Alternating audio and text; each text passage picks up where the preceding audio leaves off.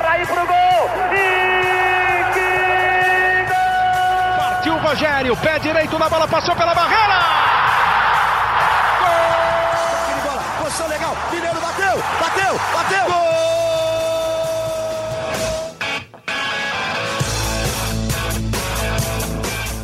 Dali, dali, torcida São Paulina, seja muito bem-vindo, torcedor São Paulino, seja muito bem-vinda, torcedora São Paulina, a mais uma live, a mais um podcast do GE São Paulo.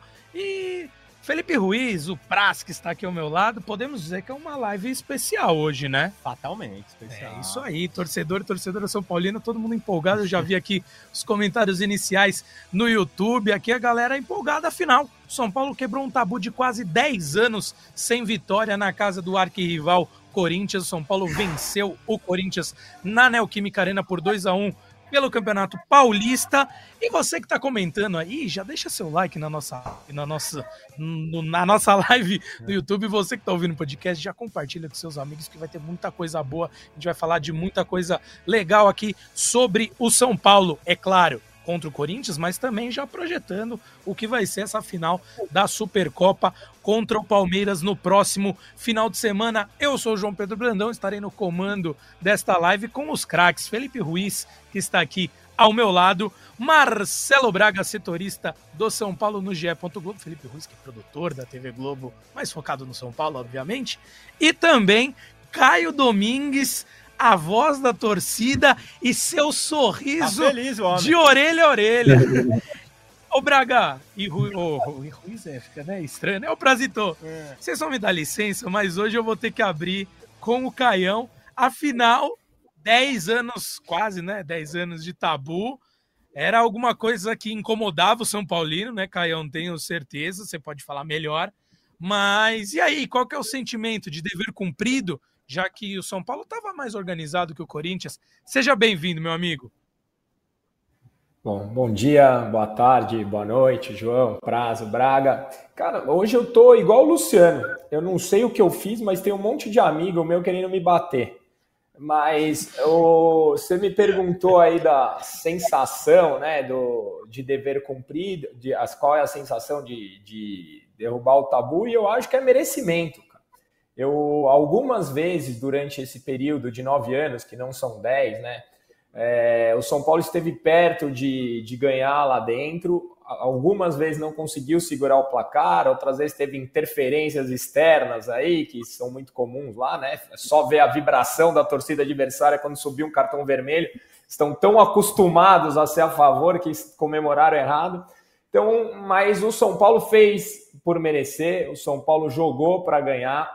E a gente estava comentando aqui nos bastidores, eu até acho que se não existisse o tabu e se não tivesse um jogo no domingo, o São Paulo poderia ter saído com uma grande goleada lá de Itaquera.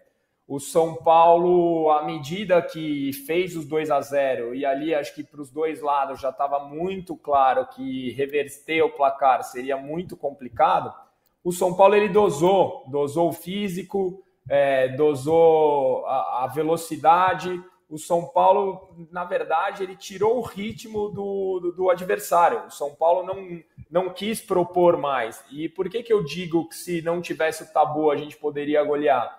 Porque naquele momento, quando o São Paulo fez 2 a 0 entendeu que a missão que era foi é, que foi combinar, né, que estava implícita ali na terça-feira, era simplesmente quebrar o tabu. Então o São Paulo jogou para isso. Eu acho que no final do jogo, até o próprio Carpini assumiu, o São Paulo deu leves toques de displicência que poderiam ter cobrado muito caro. Então, algumas bolas ali atrás em que o São Paulo estava trocando, deu uma oportunidade para os caras entrarem na partida. O São Paulo poderia ter tomado um gol ali, uma bola do Wesley, que o Rafael fez uma baita defesa. Rafael é, apareceu mais uma vez em um momento importante e no final do jogo tomou um gol efetivamente. Então, assim, o São Paulo poderia ter evitado isso, mas eu não vejo motivos para preocupação. Pelo contrário, a gente acabou de falar aqui que, que existe um tabu, existe um jogo domingo, é normal o São Paulo tirar o pé. Mas o São Paulo jogou para ganhar, o São Paulo mereceu ganhar e finalmente acaba a, a última das, das piadas que existiam com São Paulo. Agora não tem mais o que falar, né? Ah, não tem Copa do Brasil, tem, ah, tem tabu, não tem. E oficialmente o maior tabu entre os grandes de São Paulo passa a ser o Choque Rei, que ficou 16 anos sem os caras ganharem no Morumbi. Então, uma quarta-feira feliz por torcedor tricolor, estamos todos de, com um sorriso de orelha a orelha. Muito bem. E, Praz, uma coisa que me chamou a atenção e vem me chamando a atenção na, na montagem, na criação desse elenco, São Paulo postou muita coisa ontem também, pós-jogo, que mostra essa união dos jogadores que a gente já vem destacando há algum tempo aqui nos podcasts, mesmo antes da cobertura de Marcelo Braga aqui conosco, né? E esse time é algo que o São Paulo não vinha cobrando há muitos e muitos anos, pelo menos ao meu ver, que tá ganhando aquela famigerada casca tá se tornando um tá. time que compete sempre, que briga sempre, que é aguerrido, que tá sempre disputando. Ganhar sempre é muito difícil, é muito difícil. A gente destaca é, o que o Palmeiras tem feito, o que o Flamengo tem feito, é muito difícil. Né, num, num contexto, principalmente num, conte num contexto Brasil, entre que muitas coisas pesam, gramados a colar, é, jogos um em cima do outro, enfim, mas competir é, é algo que se, é inegociável, a gente falou isso muitas vezes, né? E esse time me parece que, que tem isso, que tem essa casca, que tem essa experiência. Então, o próprio Luciano acho que se torna um símbolo disso, né? Beleza. Ele que por muitas vezes, né, fazia algumas coisas de juvenil, vamos falar o português mais claro. E ontem foi o contrário, né? Provocou uma expulsão ali de um jogador do Corinthians. Então, dito tudo isso, não quero me alongar muito para passar para ti. É, mas o São Paulo tá, tá criando essa casca. Se já não criou, né? Podemos dizer que criou essa casca de, de um time é, vencedor, de um time batalhador, assim dizendo? Eu acho que sim, viu, Joãozinho? Bom dia, boa tarde, boa noite, boa madrugada para você, pro Braguinha, pro Caian, para todo mundo que nos escuta. Eu acho que é um São Paulo cascudo. É um São Paulo que aprendeu a jogar jogos como o de ontem, como jogou ano passado na Copa do Brasil. É, ontem, quando, quando o time ganha, o Braguinha tava lá e vai poder falar um pouco disso também. Todo mundo para, é uma festa, todo mundo no São Paulo ontem parou. E as entrevistas dos jogadores vão muito nessa linha, de entender o que o torcedor sente, de entender a necessidade do São Paulo. O Caleri fala pra gente ali é, é, é que o São Paulo tá voltando a ser o São Paulo que ele era 10 anos atrás. Ele fala, tomara que continue nessa linha. E aí não é que você vai ganhar tudo, mas você vai brigar por tudo, você vai entregar tudo, deixar tudo dentro de campo. Ontem acho que foi mais um jogo em que os jogadores de São Paulo terminaram extenuados, correram bastante, jogaram é, muito bem, ganharam muitas divididas, principalmente no primeiro tempo. Eu acho que o segundo tempo, São Paulo estava nervoso, os jogadores que entraram, o próprio Moreira, que eu achei que entrou bem, mas entrou um pouco nervoso, querendo uhum. mostrar muito, muito afinco. Ferreirinha a mesma coisa, Sim. o Nicão. Então acho que isso pesou um pouco pro São Paulo. E algo natural, né? Natural, natural, são jogadores é. que têm a chance da vida Sim, ali, eles perfeito. podem mostrar algo para ganhar espaço. Sim, então eles sentiram um pouco essa tive, tive essa mesma leitura. Então, mas no geral é um São Paulo que entende o senso de urgência, entende a importância que tem essa reconstrução. É um momento de reconstrução do clube como um todo, dentro de campo, na estrutura, e são jogadores identificados que entendem. O Lucas entende, o Caleri entende, o Luciano, como você falou, passa a se tornar um símbolo, é, é até uma extensão do, da torcida dentro de campo. Acho que talvez senso de urgência seja o termo. Eles entendem o que isso significa para o São Paulo.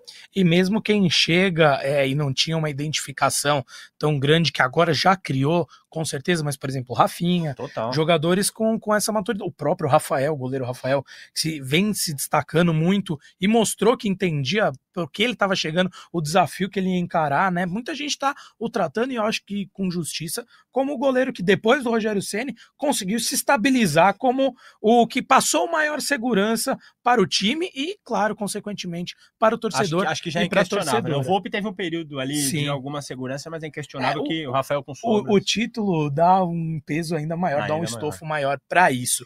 Marcelo Braga, meu querido amigo, seja muito bem-vindo, sempre um prazer estar ao seu lado, mesmo que virtualmente.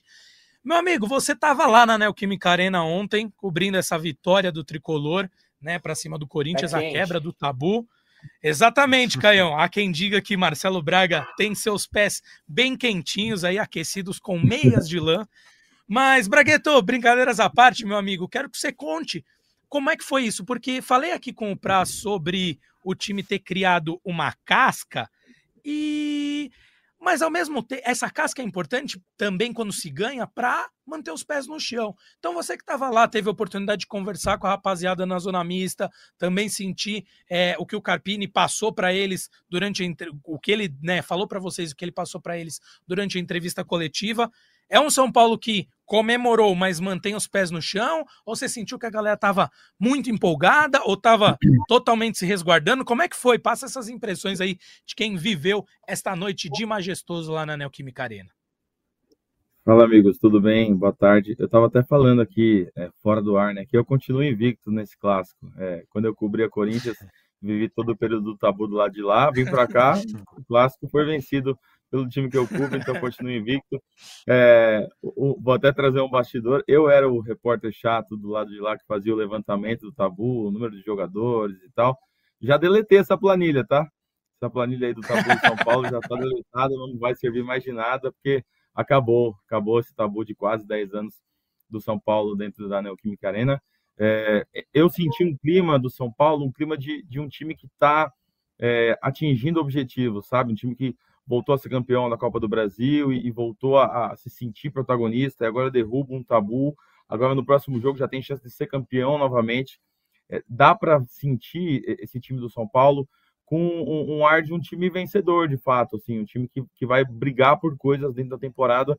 Acho muito difícil olhando para frente para a campanha que o, que o Corinthians faz, por exemplo, a campanha que o Santos vai fazer, não imaginar que o São Paulo vai estar numa final de estadual, de repente junto com o Palmeiras, porque são os times mais consolidados de fato do estadual. Então dá para a gente imaginar novamente aí o São Paulo brigando uh, pelo título lá na frente. É, vejo um, um, São Paulo que, quando o Carpini chega, acho que a, a, grande pergunta dos torcedores, a grande desconfiança era pela juventude e olhar para o Carpini e falar: será que ele vai estragar tudo? Será que ele vai é, desmanchar o trabalho bem feito do Dorival, desmanchar a estrutura de time, mudar, dar a cara dele para o São Paulo e estragar o que vinha sendo feito? E não, né? A resposta que a gente tem é que o Carpini está dando continuidade uh, para o time do Dorival, vai fazendo alguns ajustes, claro, uh, a pedido dele, do estilo de jogo dele, alguns encaixes, algumas substituições que foram necessárias pela saída de jogadores como Meraldo, como Caio Paulista, enfim. Mas é um time que está é, dando continuidade ao bom ano de 2023, né? Então, consigo enxergar esse São Paulo num bom caminho, sim.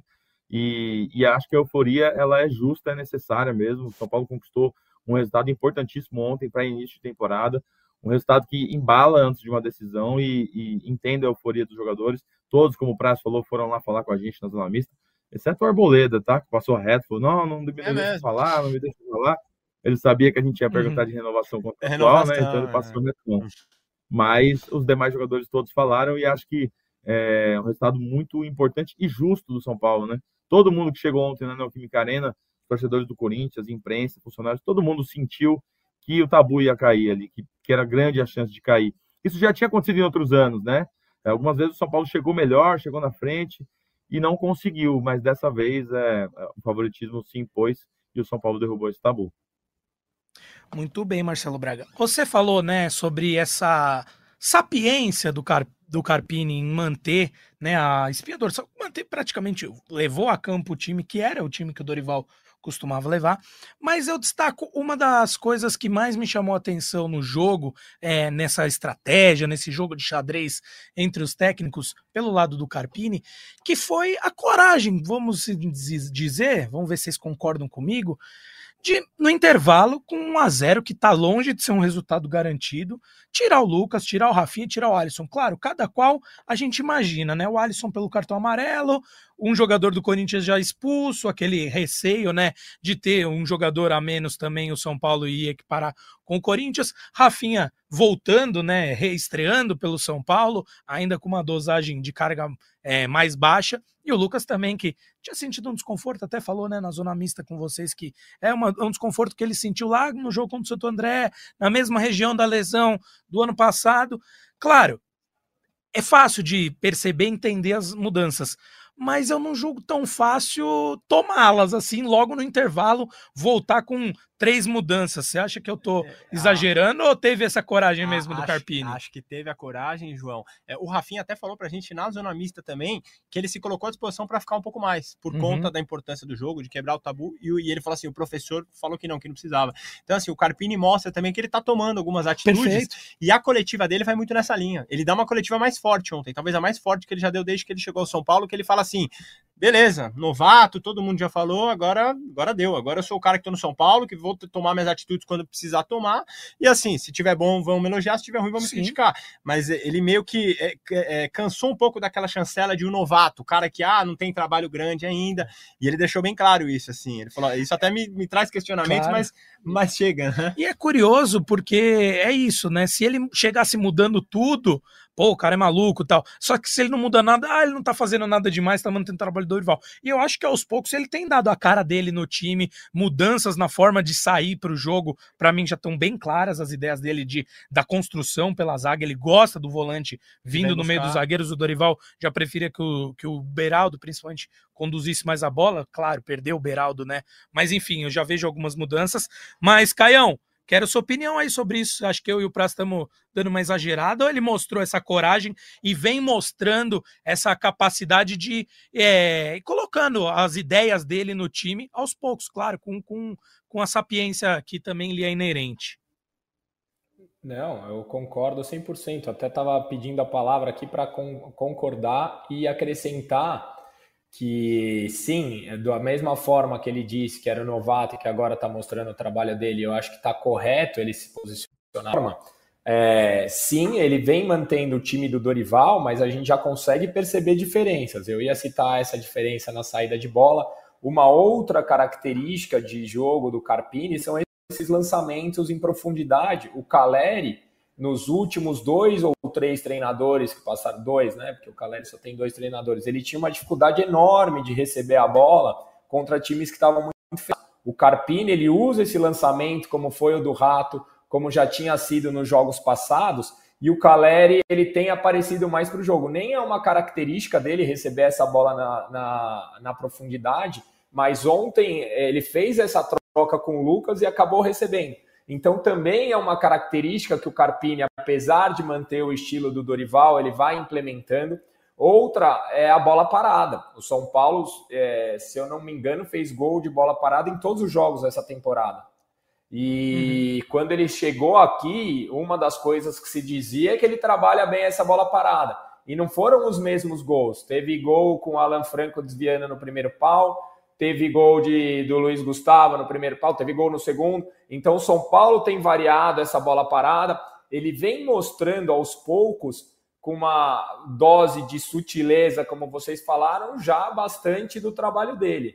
E, e eu vejo como um baita mérito também ele perpetuar o que deu certo, sabe? É, você querer assinar por vaidade própria, você corre o risco de, de pôr tudo a perder. Então eu acho que ele tem feito essa transição, repito, ainda é muito pouco, né? A gente está falando de quatro jogos, apesar de ter sido um clássico, ainda é muito pouco, mas os primeiros sinais do Carpini, a, a minha, ao meu ver, são muito positivos, muito positivos.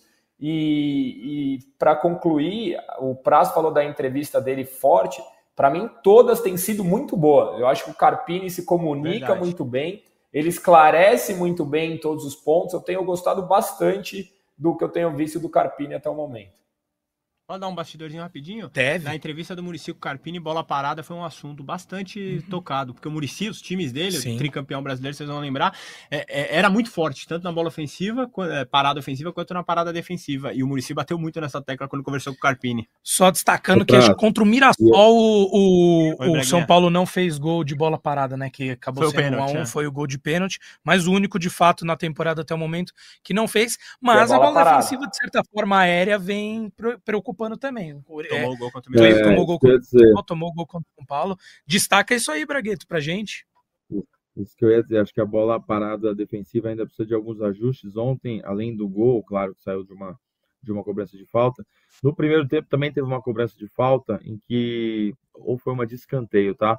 Em que a bola passa é, no centro da área, alguém cabeceia e depois do tiro de meta, o Rafinha reúne os jogadores de zaga ali para dar uma bronca, para dar uma cobrada. Provavelmente algo que estava é, combinado de posicionamento não foi cumprido. Então é, é óbvio. Ranieri, é um time, né? Cabeçada do Ranieri, essa. Passou muito perto, né? É, óbvio, é um time que está em início de temporada, é, é, tem alguns jogadores novos ali na linha de quatro que, que, não estavam no passado e tal. Então é uma mudança é, de pensamento também do Carpini que os jogadores precisam entender. É uma coisa para se ajustar e, e para tomar cuidado ao longo da temporada, com certeza. Mas é, ontem o próprio Carpini na entrevista disse que tem coisa a corrigir, que não, o time está perfeito e tal. Não quis detalhar os defeitos, óbvio, né? Já que tem uma decisão no fim de semana, mas é, uhum. disse que ainda há coisas a melhorar, coisas a evoluir e acho que faz parte desse processo mesmo, né? E creio que indiscutivelmente a, o retorno do Arboleda ao time já garante uma força maior nessa bola parada defensiva, né? O tempo de bola dele é muito O Arboleda é muito importante para essa bola parada defensiva do São Paulo. Já foi no, nos últimos anos todos. O Arboleda aqui é o jogador com mais longevidade desse elenco do São Paulo, né?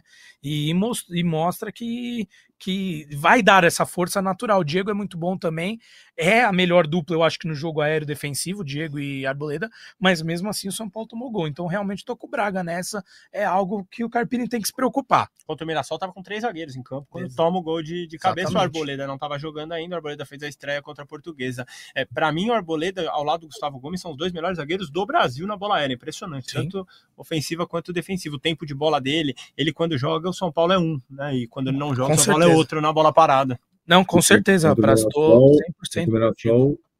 O zagueiro que fez gol é um cara de dois metros de altura, né? Que deixaram livre dentro da pequena área. Então, assim, é uma fase Exato. de fato. Isso precisa ser bem Perfeito, Bragueta. Não, sem dúvida. Sabe uma coisa que me chamou a atenção no jogo de ontem também? Felipe Ruiz, Marcelo Braga e Caio Domingues foi o posicionamento do Caleri, principalmente no primeiro tempo. É, me lembrou um pouco, pode ser que a galera aí na nossa audiência vai me dar uma cornetada, mas me lembrou um pouco uhum. do que o Lukaku fez contra, a Bel contra o Brasil, jogando pela Bélgica na Copa do Mundo, quando ele cai pelos, ele que é um centroavante, cai pelas pontas para explorar as costas dos laterais, no caso do Marcelo, naquela ocasião na Copa do Mundo. Eu achei que o, que o Caleri acabou fazendo isso. Não sei se foi ocasião do Lucas ter sentido um pouco e não tá é, sendo muito agudo pela beirada, mas eu, primeiro tempo ali, até a saída, do, até sair o gol, eu via ele bastante aberto e explorando essas bolas longas que o Caião falou. Então, não sei, será que eu tô viajando ou vocês notaram não, um pouco eu, disso Eu acho também? que a analogia não é ruim, não. Até porque o Lucas, enquanto teve caixa, enquanto teve bem, fazia muito papel por dentro, como o De Bruyne Isso. fez naquele jogo contra o Brasil. Isso. Basicamente é uma inversão de papéis. O centroavante vai para a ponta e o cara que teria que vir com a bola da ponta constrói mais por dentro. Agora o cara ele fez muito pivôs ontem, né? Muito. Eu vim com, com um Uber para cá e o cara falou assim: Meu, é o melhor pivô do Brasil. Ele era até corintiano. O uhum. Uber ele falou chamou muita atenção a quantidade de pivôs. Ele lembra um jogador de futsal, assim, abrindo os braços. Os jogadores do Corinthians não conseguiam chegar. O próprio Torres, que é um bom zagueiro, teve muita dificuldade para marcar o Caleri. É, eu acho que foi um grande jogo do Caleri. Lembrou o Caleri dos melhores tempos. Ele vinha mal, ele foi sim, mal nas três, nos sim. três primeiros jogos do São Paulo no ano. Não tinha ido bem contra Santo André, Mirassol e Portuguesa. E no primeiro jogo, que de fato mais pesado da temporada, o Caleri teve uma grande atuação na arena ontem. Com certeza. Caião. Para esse, Uber, pra esse Uber corintiano aí, é, ver o jogo ontem, ver o pivô que o Yuri Alberto estava fazendo, a disputa de bola e ver o Caleri jogando, deve ter sido impactante, porque a fase dos dois é bem diferente, né? É Mas assim, não é, não é o foro correto aqui, né? Até porque acabei de apresentar o Gé Corinthians e falei isso lá.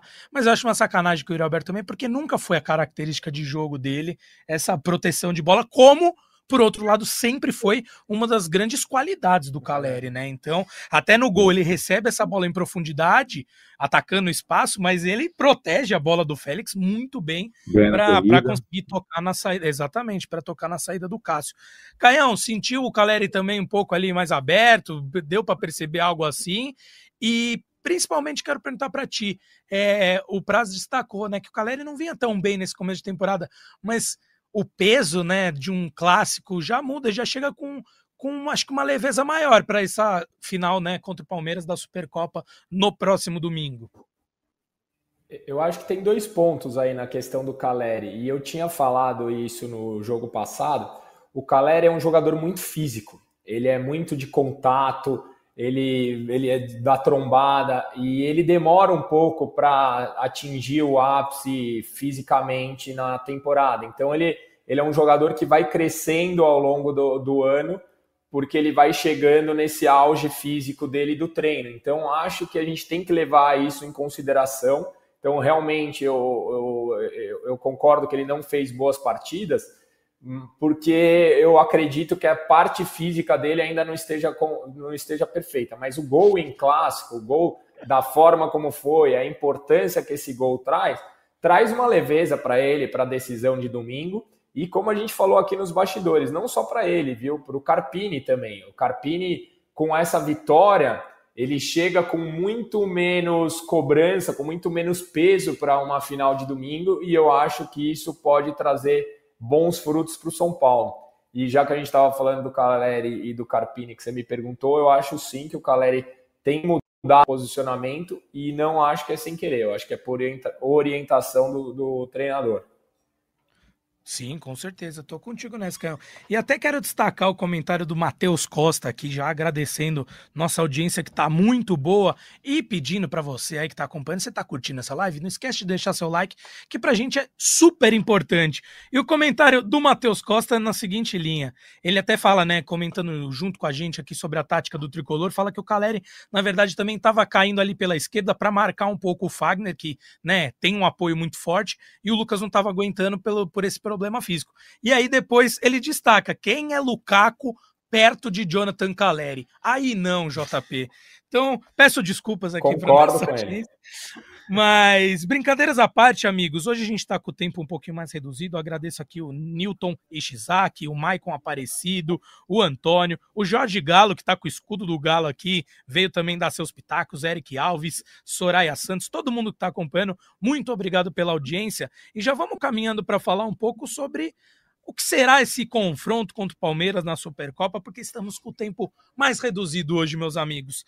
É, começo aí com você, Marcelo Braga falando sobre a seguinte questão: o quanto você acha que essa vitória é, no clássico de ontem, né, desta última terça-feira, para você que está nos ouvindo na versão gravada, impacta é, você acha que pode gerar um oba-oba perigoso ou não? É uma coisa só boa, que dá uma leveza maior para o elenco, para o próprio Carpini? Como você enxerga num todo, aí você que tem acompanhado bem de perto, tanto os jogadores quanto o próprio Thiago Carpini, o que, que, você acha? O que, que você tira dessa vitória é, contra o Corinthians, pensando no clássico contra o Palmeiras, que vale título, vale o título da Supercopa do Brasil?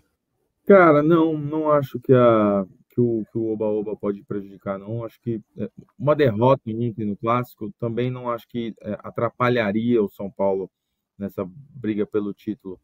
É, mas, por outro lado, uma vitória eu acho que tem um efeito bom, sim. Tem um efeito de, de, de confiança, de você chegar para esse, esse jogo é, mais seguro do trabalho que está sendo feito, sem o Carpini ser pressionado, por exemplo. Hoje, se ele perde, ia ter um bafafazinho de torcida e tal. Isso não vai existir. É, acho que o São Paulo administrou fisicamente muito bem os jogadores né, nessa, nessa, nessa fatia do, do, da temporada aí antes dessa Supercopa. Rafinha foi bem administrado, o Arboleda foi bem administrado, o Lucas jogou um tempo ontem, saiu no intervalo, foi bem administrado. Acho que o São Paulo chega é, com um time que gostaria de chegar na, nessa decisão. Então, acho que pode é, ser bem positiva essa, essa vitória de ontem para a final de domingo. E, e vejo São Paulo com boas condições aí de brigar, 90 minutos. O Carpini é, até perdeu uma final de Paulistão contra o Palmeiras no ano passado pelo Água Santa, mas a gente até lembrou, né? Eles ganharam o primeiro jogo. Se fosse 90 minutos, talvez o Água Santa teria sido campeão.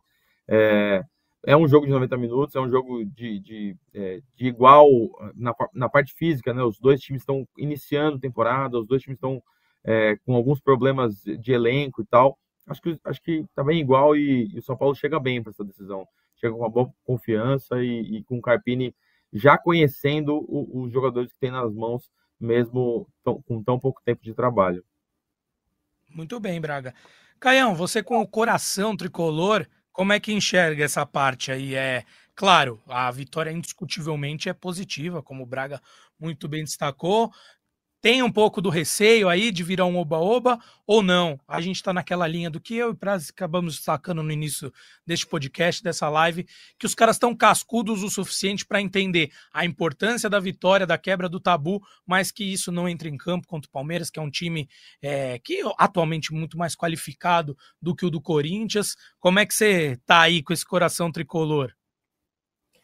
Eu acho que o Oba-Oba não atrapalha em nada, eu nem acho que existe o Oba-Oba, eu acho que uhum. existe uma comemoração natural dos jogadores, uma, uma comemoração natural da torcida. Isso é o Oba, né? Mas, é, Oba. é, é Oba, exato. Oba. Mas é que essa temporada, depois de muitos anos, o São Paulo tem algumas coisas que não vinha tendo e que eu acho que são alguns dos fatores que tornam o time mais competitivo, que torna o time tudo isso que a gente falou ao longo desse, desse episódio aqui.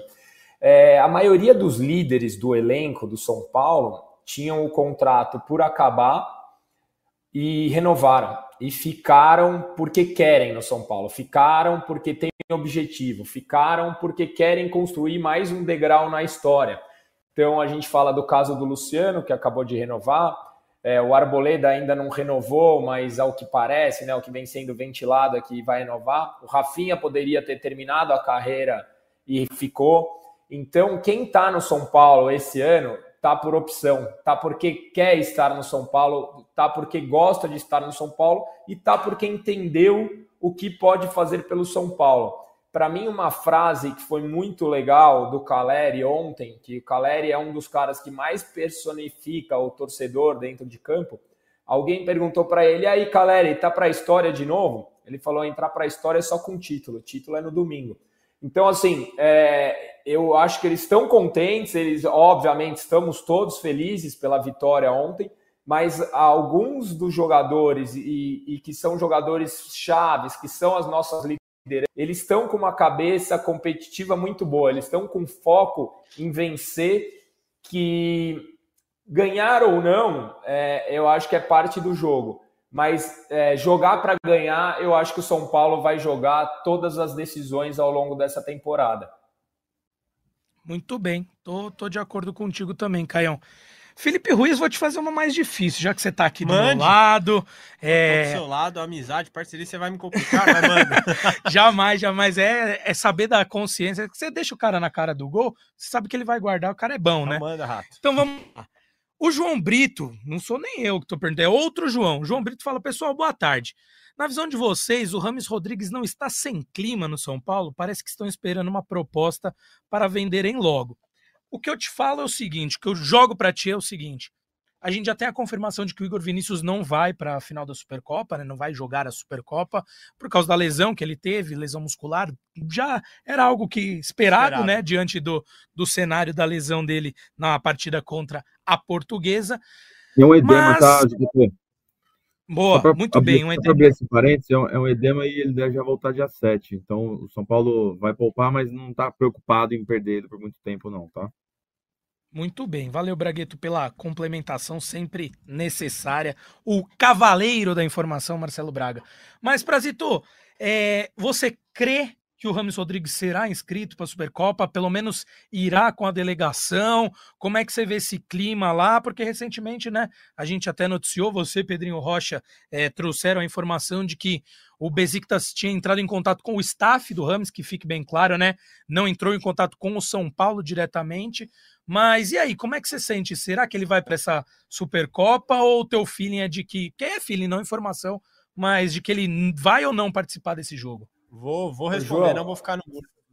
Manda, Caio. João, rapidinho. É que eu acho que a torcida de São Paulo, é, no melhor estilo Neymar, é aquelas saudades do que a gente ainda não viveu, né?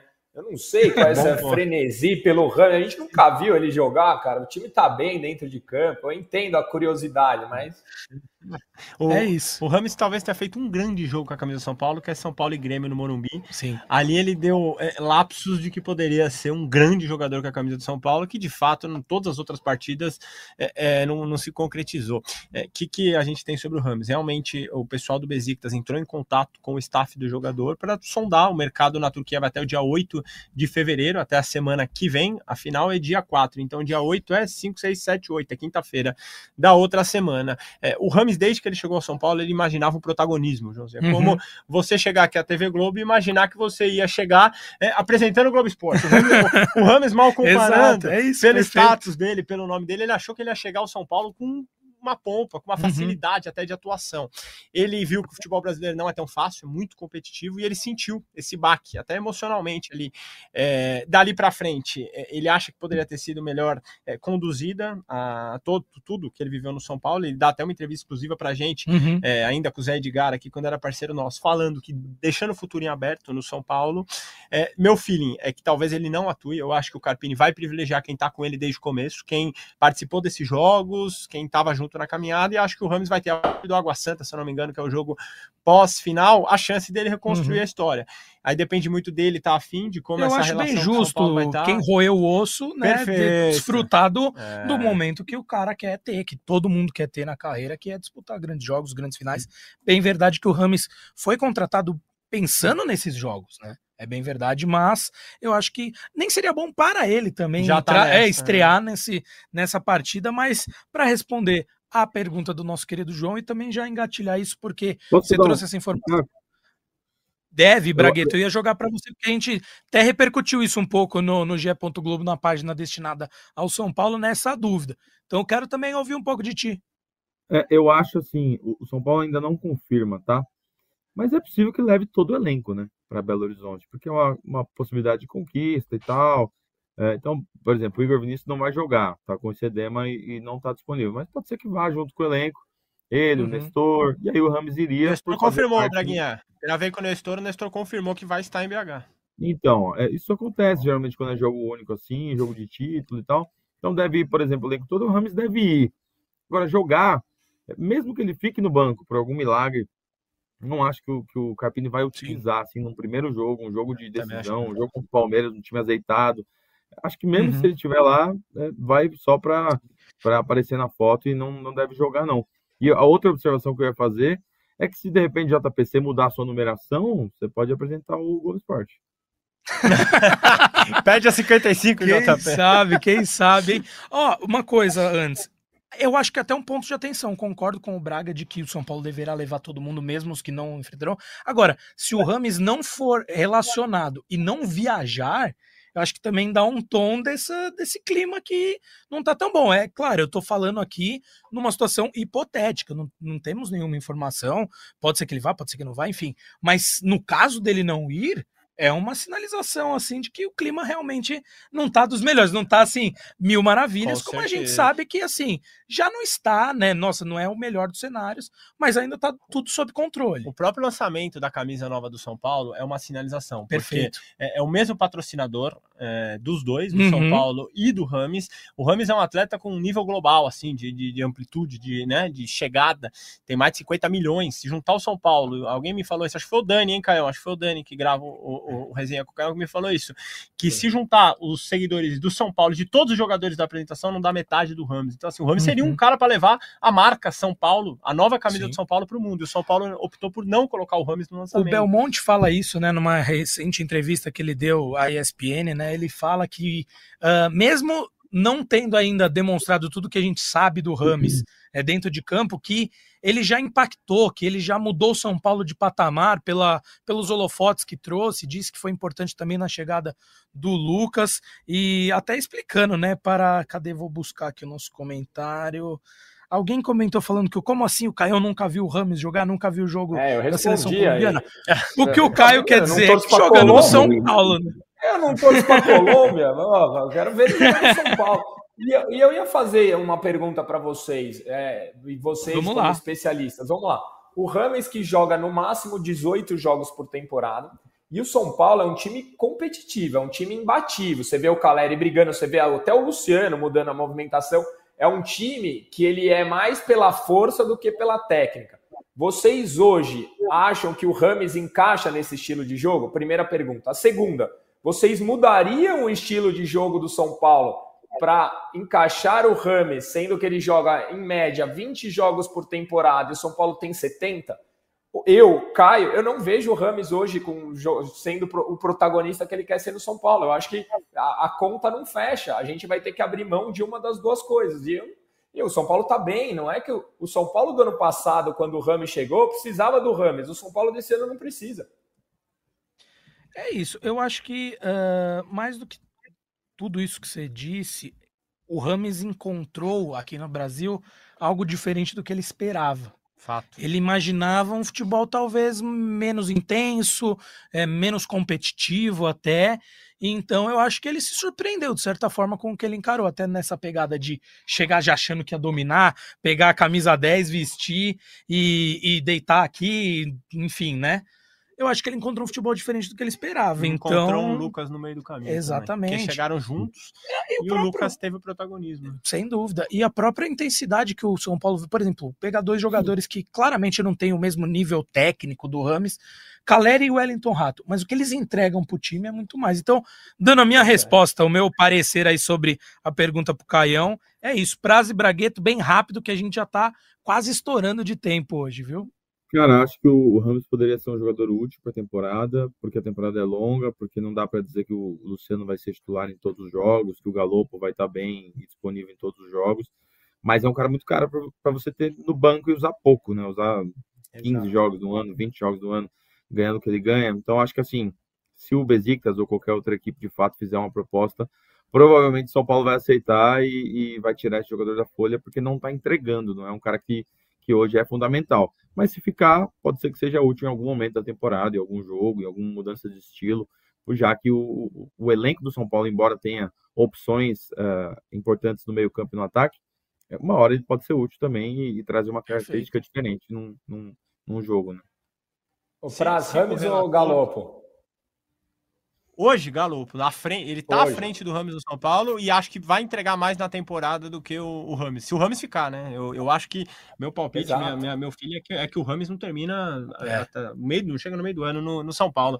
Considerações finais, pode rapidinho? Deve. Já abrindo aqui, Joãozinho, é, mandar um abraço pro Matheus Marrega, que é ouvinte nosso, falou que vocês falaram dele um outro podcast, uhum. amigo parceiro, para a Marina, que também escuta todos, e que sonora legal ontem do Carpini sobre o Rato, cara, falando sobre o encontro dos dois na Caldense, a forma como o Rato mudou ali o pensamento de futebol, e é um cara que foi estourar velho, é legal quando a gente vê histórias assim, muito legal. Gente humilde, humana, que batalhou no futebol para estourar velho, a história do Rato no São Paulo é das coisas mais bonitas do futebol, assim, nos Sim. últimos tempos. Então que vida longa ao Carpini, ao Rato, quem gosta dessas histórias de mudança de, de, de vida. Abraço para todo mundo. É isso. Temos aqui dois grandes de dois grandes entusiastas desse tipo de história, né? Então, Total. somos suspeitos a dizer, mas é legal porque a gente cobra às vezes de acelerar, né? A, a, a maturação do atleta, é tudo é sempre muito acelerado. A gente às vezes né, taxa um jogador de que não virou com 22 anos, então fica aí essa história, essa lição. Um jogador que ia quatro anos atrás, ou cinco, Rato, né? Série Jogava D, Série D e agora é atualmente campeão da Copa do Brasil. Marcelo Braga, estourandaço o tempo aqui. Tem alguma informação relevante que deixei escapar aqui para a gente finalizar nosso podcast, nossa live? Uh, São Paulo folgou hoje, uh, volta a treinar amanhã. Treina no sábado de manhã, embarca no sábado à tarde. Meus queridos, Fica esse gostinho de quero mais. Segunda-feira teremos live do GE São Paulo aqui para repercutir o jogo da Supercopa. Então, fica esse esse essa deixa aí para vocês seguirem nos acompanhando. Caião, muito obrigado pela companhia de hoje. Sempre bom discutir futebol com você. Felipe Ruiz, nosso grande praça, sempre um prazer também. Marcelo Braga, um abração. Bruno Gilfrida, que hoje está desfrutando de sua folga. Grande abraço. Beijo no coração de todos e todas. Tchau, tchau.